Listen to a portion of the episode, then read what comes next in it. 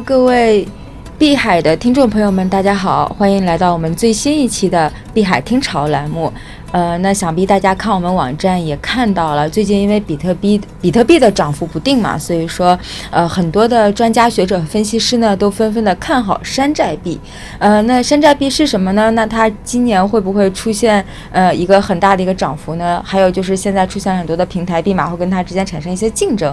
呃，那关于这个问题的话，其实我们也陆陆续续的收到很多读者的一个提问啊，所以说我们呃这次在呃碧海呢，我们打算要做一个关于山寨币的。专题的一个栏目，那我们这期也是请到了我们的鲁克老师。那接下来的话呢，我们就先就呃山寨币是什么的问题来请鲁克老师为我们做一些解答。鲁克老师好，呃，大家好，听众朋友好。那首先呢，山寨币这个名字很难听哈，因为我们知道山寨都是模仿，对不对？嗯。事实上，其实在国外呢，并不叫山寨，叫 altcoin。就叫竞争币，那竞争谁呢？就是竞争比特币，除比特币以外的都叫竞争币啊。嗯。那刚才您讲到，就是说这个山寨币或者竞争币是不是还有希望，是吧？最近因为比特币都有，今年整个来讲还是有比较好的表现嘛，从三千一直到现在，即使是现在是八千多，还是有不好，呃，也是比较好的了哈。那么山寨币好像不一样哈，就是我们说的竞争币，像以太坊仍然还在第一位了。那么是不是接下来会有呢？首先我要先解释一下哈，就是怎么样去区别这个山寨币，因为，呃，山寨币其实我们把它分几个类吧啊，除竞争币以外的币我都叫它山寨币。第一个呢，就是我们说的这个叫做通证型的，就是比如说在我们在以太上、以太以太坊上面通过智能合约发的一些币，还有一些在其他上面发的啊，比如说在呃 EOS 上面发的等等啊，这可能有很多种。那么市场上可能，如果你要去看 Coin Market Cap 的话，有十几万啊。那么可能在上交易所的也有好几千。那么智能合约的这些支持的这些应用和这些应用币呢，就是说或者叫做功能币呢，他们其实有的有有有自己应用场景，有的没有啊。像我知道的 Bones 就是在加拿大的这个这个市场上去买卖东西啊，呃，那这这是有的，有的是没有的啊，就是纯炒作。那么还有一种呢，就是这个我们说的是公链的币啊。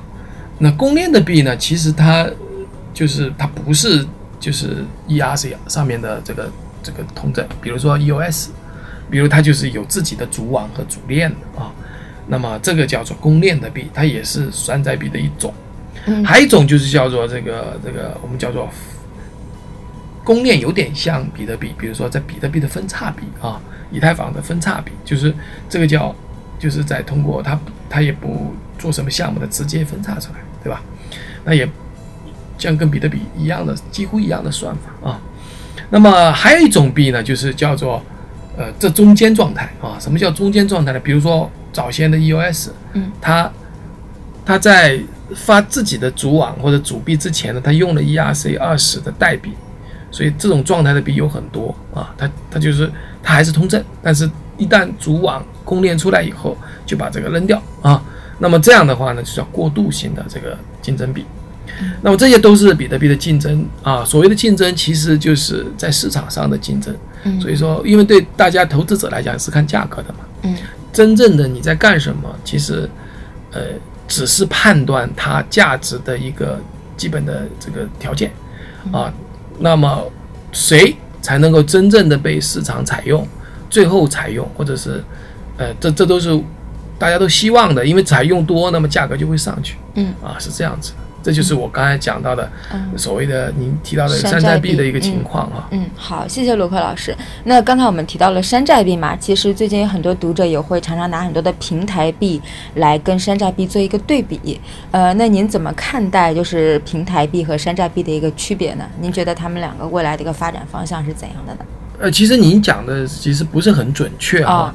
就是如果你说呃平台币，其实我们比如比如讲啊，交易所发的币叫平台币。那交易所有几种平台币？嗯，有一种是纯纯的这个有功能性的平台币啊，比如说像这个火币的 HT，嗯，啊，比如像这个币安的币安币，嗯，还有这个 OK 币，对吧？OK Coin 什么的，Bitfinex 是 Leo，对吧？嗯，那这叫平台币，对吧？还有一种币叫稳定币啊，那其实这些都是呃，都是我们说的竞争币的类型嘛。嗯，呃，稳定币它就不存在啊大幅的波动嘛，啊，特别是那种像 USD 一样的啊，USDT 这种，它其实就是稳定和美元一对一，基本上啊，反正百分之几。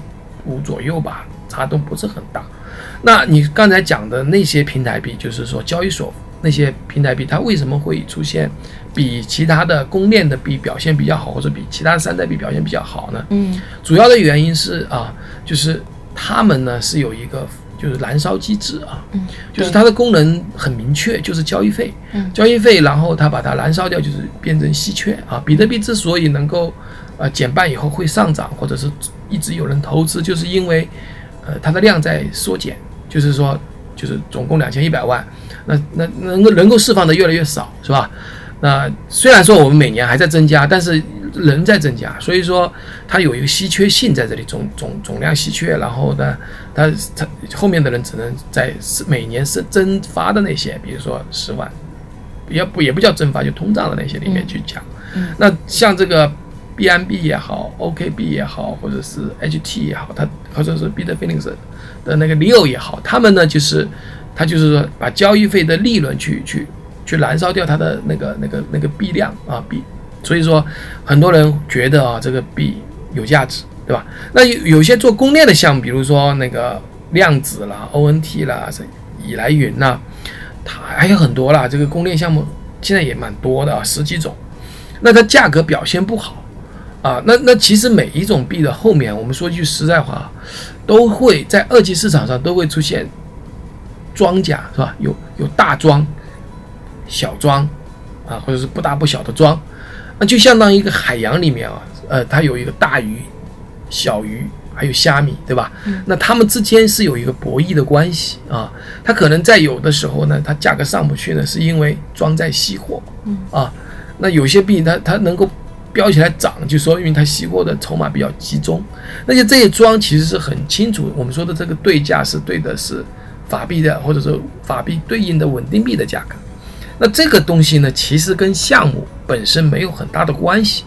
那有些项目是这样子的，就是说他募了很多钱啊，比如说募的是以太坊也好，ETH 啊，或者是 BTC 啊，他募了很多钱，但是他开发的过程中是需要钱的。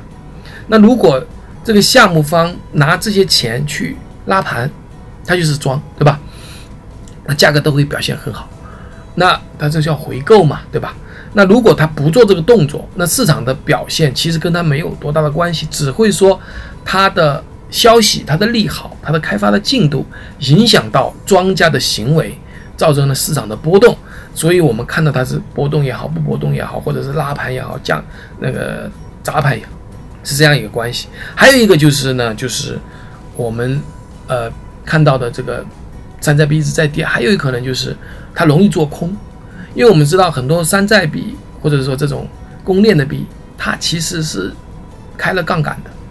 那么杠杆的市场，因为大家都知道，今年的市场都是比特币的市场，嗯，那么大家会把自己的手上的这种竞争币卖掉，嗯，去去去买换得。竞争啊，或者换成比特币或以太坊，或者主要是换成比特币吧。那么这样的话呢，它就会提利用杠杆把这个倍数放大。所以我们看到这个呃这个呃刚才说的那些公链项目的这种山寨币呢，价格表现不是很好。嗯。